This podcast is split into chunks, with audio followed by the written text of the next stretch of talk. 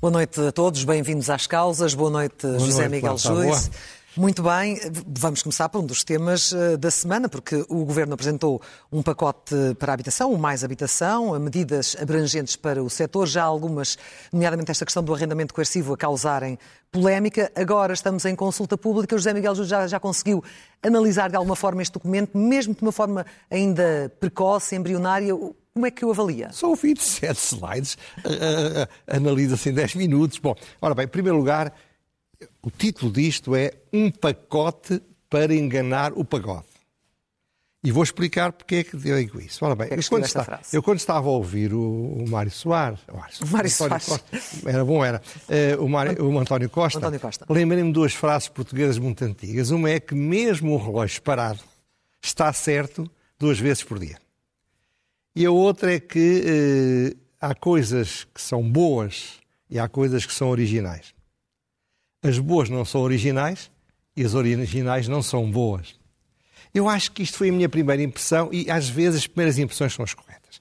Eu acho que realmente há coisas boas, não vou agora enumerá-las, porque o governo já pôs a, toda a máquina de propaganda a funcionar, as pessoas sabem quais são. Muitas delas, aliás, já, já, já, eram propostas por muita gente, aliás, eram propostas muitas delas pelo PSD, já lá iremos. E há coisas que são originais, mas as boas muitas delas não vão acontecer a tempo para o objetivo que se pretende e algumas delas não têm nada a ver com o problema de arranjar arrendamento para os jovens da classe média-baixa que precisam de casa e não encontram. Nas e considera que elas acabam por ser contaminadas negativamente pelas que considera serem originais? É, felizmente nós temos imprensa livre e temos um país que é muito ativo no exercício da sua, do seu sentido crítico. Eh, de facto, só se tem falado das coisas más. E, e porquê é que só se tem falado das coisas más? Porque, de facto, é o que merece ser falado, infelizmente. Ora bem, é o tal pacote. O que é que é mau e não me surpreende? Não me surpreende que seja mau por causa de uma opção estatizante. Perfeitamente legítima, aliás. Mas eu acho que é, se há sítio onde a estatização é um disparate, é na habitação. Isto não quer dizer nada, não quer dizer que o Estado não tenha uma política de construção, que não, não, não proponha casas para os mais desfavorecidos. Isso é normal. Mas esta política é muito estatizante. E é estatizante porquê? Porque, de facto, toca em coisas essenciais onde o não estatizante estava a acontecer. Repare, veja o caso do alojamento local. A associação que representa o alojamento local, eu quero revelar a fonte, como é natural, mandou-me um estudo, que vale o que vale, mas foi feito por uma entidade responsável, que diz basicamente 51% eh, das dormidas turísticas em Lisboa são em alojamento local. Diz, por exemplo, que há 55 mil pessoas no país que vivem do alojamento local. E em Lisboa, 20% do produto da cidade, produto interno bruto, é do alojamento local. Ora bem, acabar com isto, porquê? Porque com base numa ideia ideológica é preciso acabar com isto dentro da ideia mirífica de que as casas que estão em arrendamento, alojamento local vão para as pessoas que não podem pagar renda. Mas isso é diferente de regular o alojamento local e isso há algum consenso. Não, claro. Mas há ou não um problema mas, aqui com o alojamento repare, local? Repare, retira ou não casas para o necessitado mercado Eu acho do arrendamento? Que não retira casa nenhuma. Mas que, muitas das casas do alojamento local, dizia um amigo meu e com razão, são em zonas onde os jovens não querem viver. Toda aquela zona da, da, à volta da, do castelo, não se pode arrumar um carro, não se pode parar um carro, não há garagens, não se pode... Percebe? Mas enfim, isso é um, o problema não, vou, é disso que eu vou, não é disso que eu vou dar o relevo. Portanto, também acho que não me surpreende que tenha sido uma trapalhice, uma coisa feita às pressas. Repare, era preciso tirar um coelho da cartola para mudar a atmosfera das sondagens. Qual era o coelho que estava à mão? Era um coelho que já devia ter saído há uns 5 anos, ou há 4 anos, ou há 3 anos. Bem, quando se esfola um coelho a correr, todo, você é uma boa cozinheira, saberá, melhor do que eu, o coelho não fica bem esfolado e depois não é tão saboroso, não é? Ora bem, veja o que se passou aqui com o Ministro da Habitação. Pensei que ela é inexperiente, tudo bem, mas a, a, a, Patrícia fez-lhe um interrogatório muito sereno, com perguntas muito simples, muito corretas. Ela não sabia responder a nada. Não é normal que, quando vai para debate público, a Ministra da Habitação não tenha nenhuma ideia. Foi uma trapalhice feita à pressa. E António Costa, de forma igual? Não aqui, mas na TVI? Leu um PowerPoint. Leu um PowerPoint. Não foi mais do que isso. Bom, agora, o que me surpreende é a incompetência e a falta de sensibilidade ao país real. Isto é, eu acho que é mau quando um governo atua fechado numa redoma, falando para uma parte do país que é muito vocal, que se mexe muito, que vai muito às redes sociais, esquecendo todo o resto do país, sobretudo não percebendo a cultura do país. Veja o que é que se passa com o caso, que é o tal dos arrendamentos. Eu, eu chamo ao Estado, já houve alguém que inventou e com graça um Estado Remax.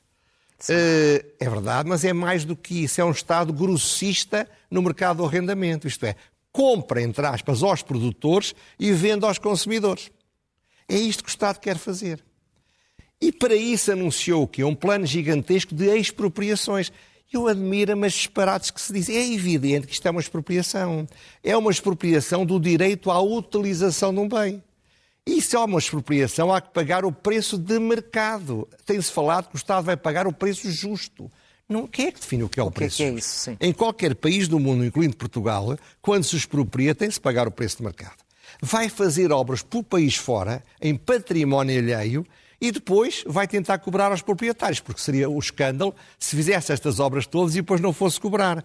Ora, nós sabemos o jeito que o Estado tem para fazer deslizar os custos das obras, mesmo quando são obras grandes que podem ter fiscalização. Agora imagine obras feitas casinha a casinha. Vai-se criar num fundo de gestão de arrendamentos. O Estado vai gerir arrendamentos. Não sei se você tem algum arrendamento, mas todos nós sabemos, pessoas que têm arrendamentos, é um inferno te falta água, não, não, há luz, não pagam a renda, atrasam-se. É, é, é, é, uma gestão perfeitamente brutal. De proximidade. É? De proximidade. De proximidade. Ora, está a ver o que é o Iru a gerir estes arrendamentos. Não, vai ter de inspecionar as frações para que elas sejam mantidas e, e não se degradem.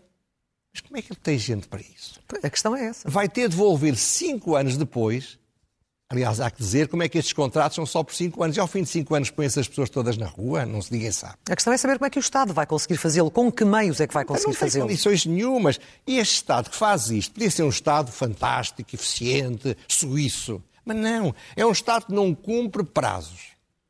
É um Estado que demora anos a licenciar tudo, mesmo as coisas simples. É um Estado que deixa degradar permanentemente o seu património que continua vazio. Eu vi agora uma lista que alguém me mandou, com 47 páginas de património que o Estado tem pelo país todo fora. Eu vejo o que é que o Estado faz nas, nas, nas propriedades que não. Lembra-se que uma vez falámos aqui, ardem porque não, não as limpam. Eu vejo como é que o Estado nem responde. Há tempos eu ia no carro e vi uma entrevista feita num um evento do Partido Comunista na, na, no Val da Moreira, uh, em, em Moita. Então eram os senhores a dizer: Eu tenho telefonado, eu há um ano que ando a escrever e a telefonar para o Iru, a dizer que há aqui umas casas fechadas que podem ser arrendadas, nem me respondem. Então é esta entidade que funciona assim, que tem património completamente ao abandono, que vai poder gerir isto? Bom, mas isto é um programa, não é um processo de intenções. O que está a dizer é que não vai passar de um processo de intenções? Já lá vamos, já lá vamos. Depois o Estado sabe mais coisas. Sabe que um despejo demora anos. Sim. Sabe que os proprietários vão para tribunal muitos deles, sabe que os estrangeiros, se eles aplicarem o que estão a dizer, podem ir para tribunais internacionais a pedir indenizações. E sabe que tudo isto demora anos. Bom, e entretanto a legislatura acaba. É evidente. Portanto, o que é que eu me lembrei, o que é que isto me convence? Lembrei-me de uma coisa fantástica, não sei se você conhece a história. A Catarina II tinha um amante, um apaixonado, que era o príncipe de Potemkin. E um dia ela ia fazer uma viagem até à Crimeia. E o príncipe, o que é que ele fez? Inventou umas casinhas desmontáveis, parecia uma, parecia uma casinha de uma, casinhas de uma aldeia, e ia colocando as casinhas. Quando o coche com a, com a Catarina da Rússia passava, via casas lindíssimas. Depois, uns quilómetros adiante, apareciam as mesmas casas. Isto é, era uma encenação de um apaixonado para uma apaixonada. É o que eu me faz lembrar é que o António Costa é o príncipe Potequino, por isso é que eu lhe chamo o príncipe Potequino Costa. O que ele fez aqui é uma pura encenação. E uma encenação porquê? Porque ele tem um problema real pelas mãos, que é um problema real, não, não, não podemos dizer que não seja, vai aparecer um slide que o vai demonstrar. Isto é, os jovens não conseguem casas para arrendar nos meios urbanos.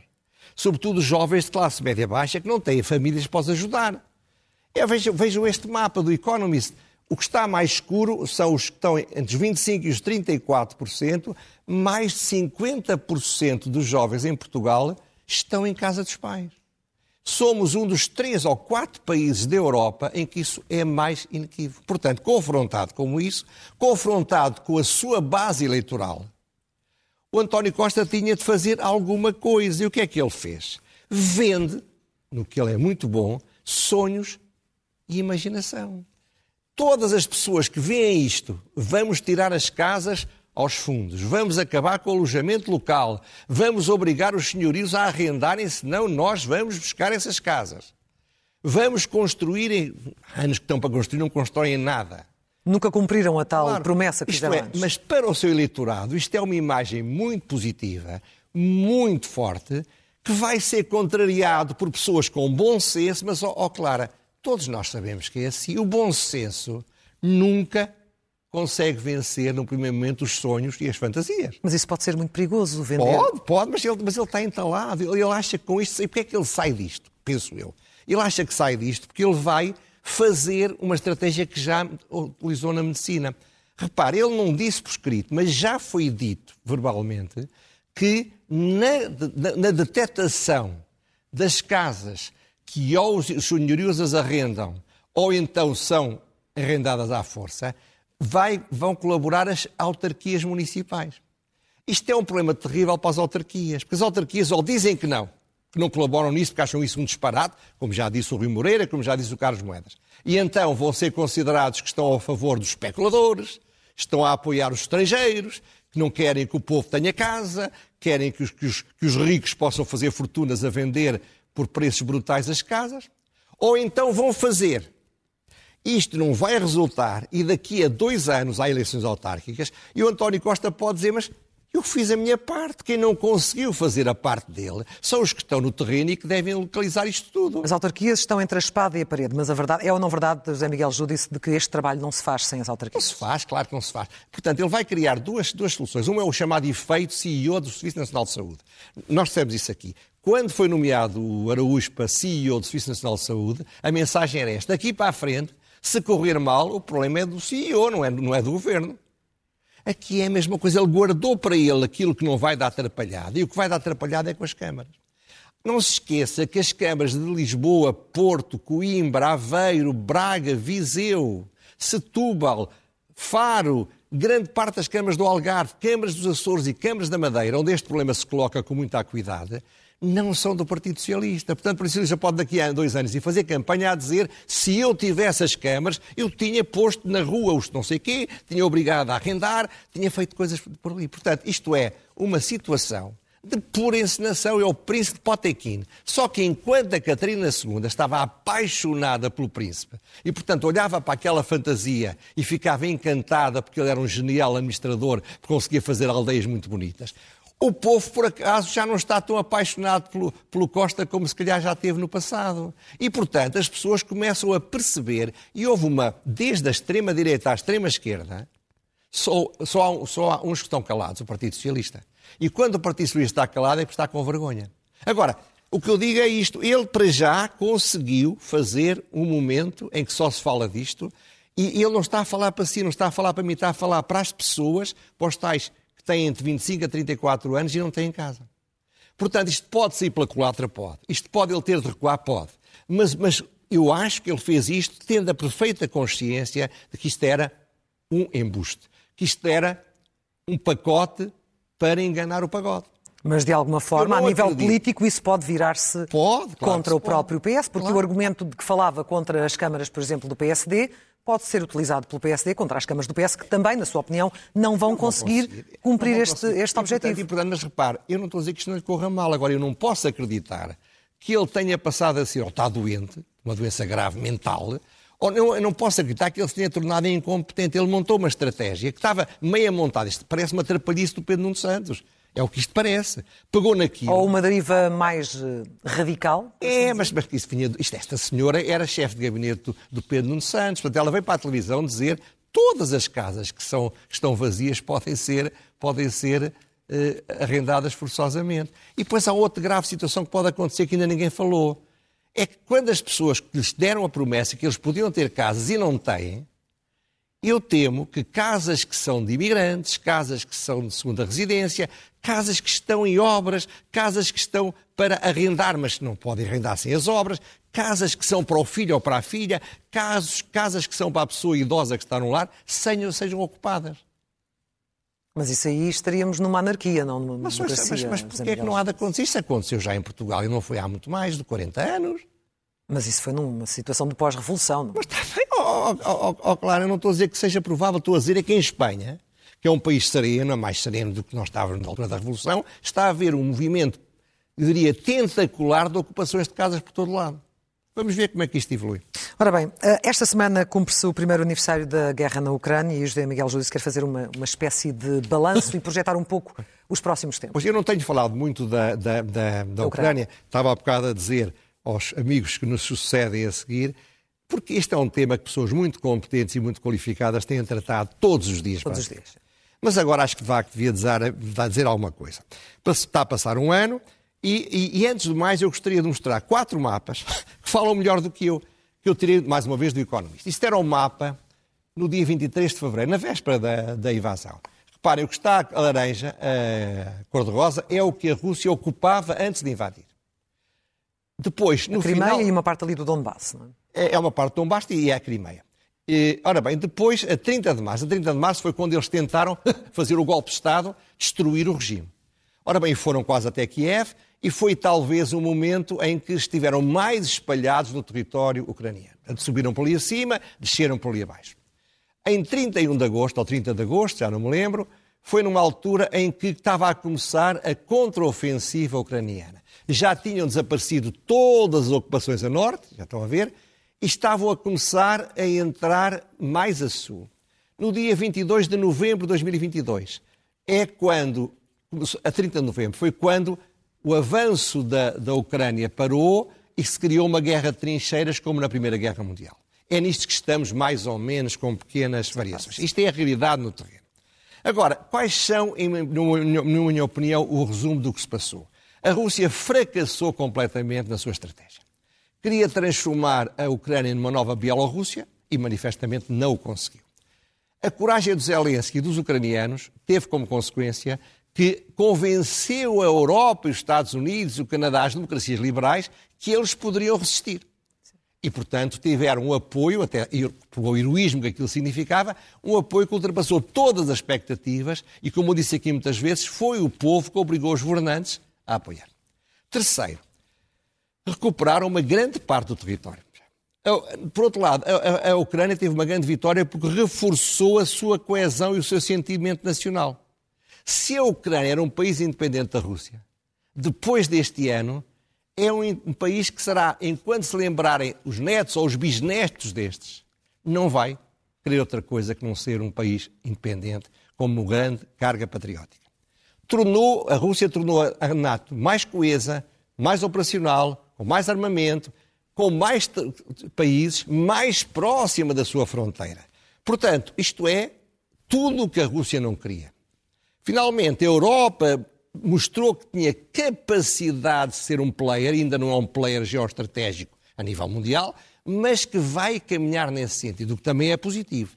E os Estados Unidos deram aos seus aliados, ainda hoje o Biden hoje, fez sim. isso, deram aos seus aliados aquela ideia, a gente não vos deixa cair. O que é muito importante para quem é aliado e para quem sabe que a tradição dos norte-americanos muitas vezes era deixar cair os seus aliados. Ora bem, portanto, tudo isto é muito positivo para as democracias liberais e é muito positivo para a Ucrânia. Agora, as perguntas são muitas e mantêm-se. Primeiro, a ofensiva da Rússia que vai agora avançar vai rebentar com as trincheiras, com a primeira linha de defesa da Ucrânia? E se rebentar, a Ucrânia vai cair como um castelo de cartas? E se não cair, a, a contraofensiva da Ucrânia que se vai seguir conseguirá separar o Donbass da Crimeia, parti-la a meio? E, se assim for, o esforço de paz que a China diz que quer fazer vai ser feito? E que esforço é esse? E haverá paz possível sem que alguma coisa seja dada ao Putin, então isso seria a Crimeia? Ou, ou só haverá paz se for houver um golpe de Estado na Rússia e o, e o Putin desaparecer? É possível voltar ao, ao status quo ante, àquilo que estava no tal 22 de fevereiro ou 23 de fevereiro de 2022? Isto são algumas das perguntas mais importantes e a única coisa que eu posso dizer é que ninguém, nem os maiores especialistas mundiais nas matérias, esta matéria, poderão saber, porque isto é uma guerra. E na guerra os fatores são tão variáveis que toda a planificação estratégica pode sussurrar por uma, por uma falha qualquer, como, olha, como o segundo golo do, do, do Liverpool ao, ao, Real Madrid, quando o guarda-redes escorregou. Portanto, isto são incógnitas, são perguntas e vamos ter de as responder provavelmente durante este ano. A questão do nuclear ou a possibilidade de um alargamento desta guerra não o desassossega? Mas, Hoje... Temos de estar sempre preocupados com isso, mas, mas apesar de tudo, eu costumo dizer que os ditadores, e os Estados Unidos esqueceram-se disso com o Saddam Hussein, os ditadores não são revolucionários. Os ditadores querem ganhar poder, são, são repressivos, são capazes de tentar subjugar todos os povos à sua volta, mas eu custa-me a crer que uma guerra nuclear possa acontecer. Agora, é sempre, é sempre uma das incógnitas que também pode acontecer. Vamos às rubricas, Vamos começando pelo elogio.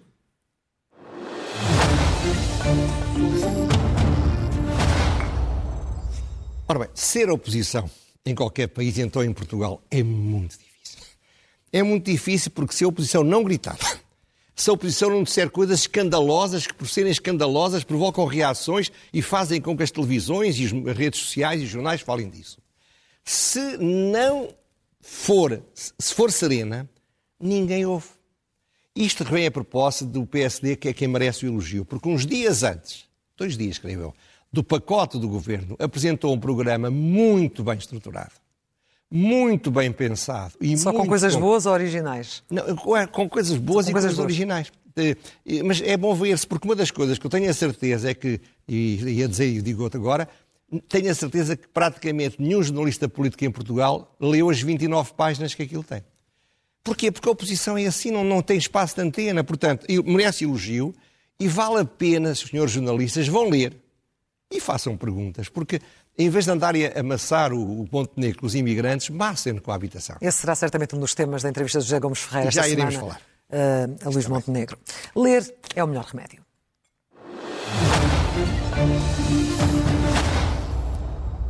O que é que sugere? Ora bem, sugiro, estamos, estamos numa época muito propícia a este tipo de livros. Uh, é, sugiro dois livros de geopolítica, geoestratégica, de política internacional, de dois grandes especialistas, dois grandes académicos, ambos, ambos ativos, ativos nas redes sociais e nas televisões, é de Miguel Monjardino, Para Onde Irá a História? Por onde? Do Clube de Autor, e de Miguel Morgado, Guerra, Império e Democracia. São dois autores que estão, colaboram com o grupo, um no Expresso e outro na SIC. Sim. Ora bem, estes dois livros têm presente claramente o papel da Europa, como é que ele vai avançar, os desafios que ela está a enfrentar, e a forma como está a evoluir o mundo neste momento. Portanto, são dois livros de leitura, não são livros para, para teses de doutoramento, são livros que não são tão fáceis como um romance, mas aconselho vivamente a leitura deles. Segue-se a pergunta sem resposta.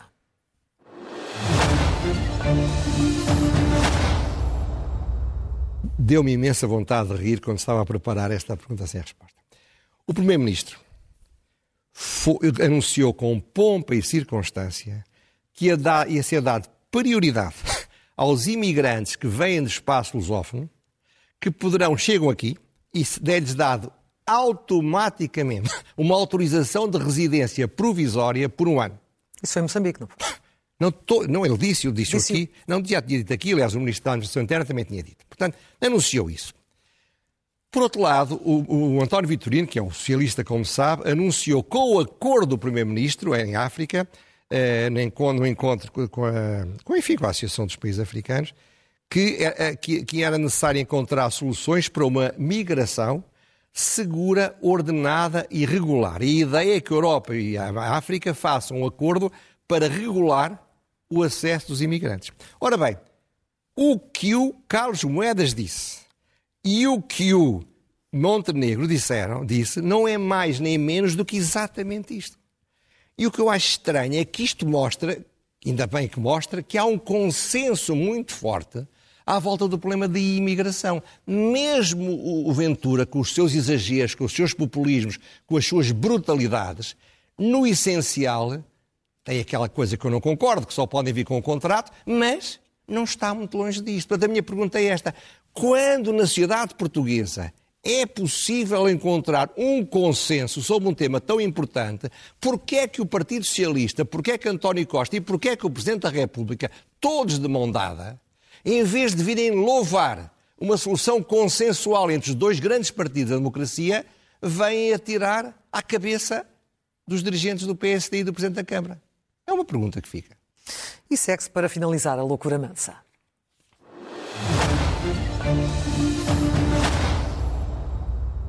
Ora bem, eu há dias estava a ouvir rádio e dizia que havia uma greve na Silopor. A essa altura falaram da Comissão Liquidatária. Comissão Liquidatária. Da Silopor. Silopor. Silopor tem 70% da cota de mercado em Lisboa e no Porto e 40% no, no, na cota de mercado nacional em matéria dos silos e dessas atividades. Ora bem, esta, esta está a ser gerida como uma Comissão Liquidatária, porquê? Porque a Comissão Europeia, em 1999, mandou dissolver e liquidar a Silopor por razões de concorrência. Está há 25 anos para ser liquidada. Hum. Há sempre razões, há sempre justificações, há sempre causas, concursos públicos complicados, mas eu acho uma loucura total. 25 anos. 25 anos para liquidar uma empresa. O que se trata é de vender. É complicado vender, mas já venderam tanta coisa durante esses anos. A sensação que dá, sabe o que é? É que fazem de conta que vão liquidar e não liquidam. A União Europeia anda distraída e não nota, mas vai-se uma loucura total, então não liquidem, dia que não vão liquidar. Agora, não é a melhor solução ter uma comissão liquidatária a dirigir uma empresa com esta, com esta importância. José Miguel Júdice, muito obrigada. Voltamos Obrigado, a encontrar aqui semana. na próxima terça-feira. Até lá, segue-se um intervalo e depois está de regresso à edição da noite. Boa noite.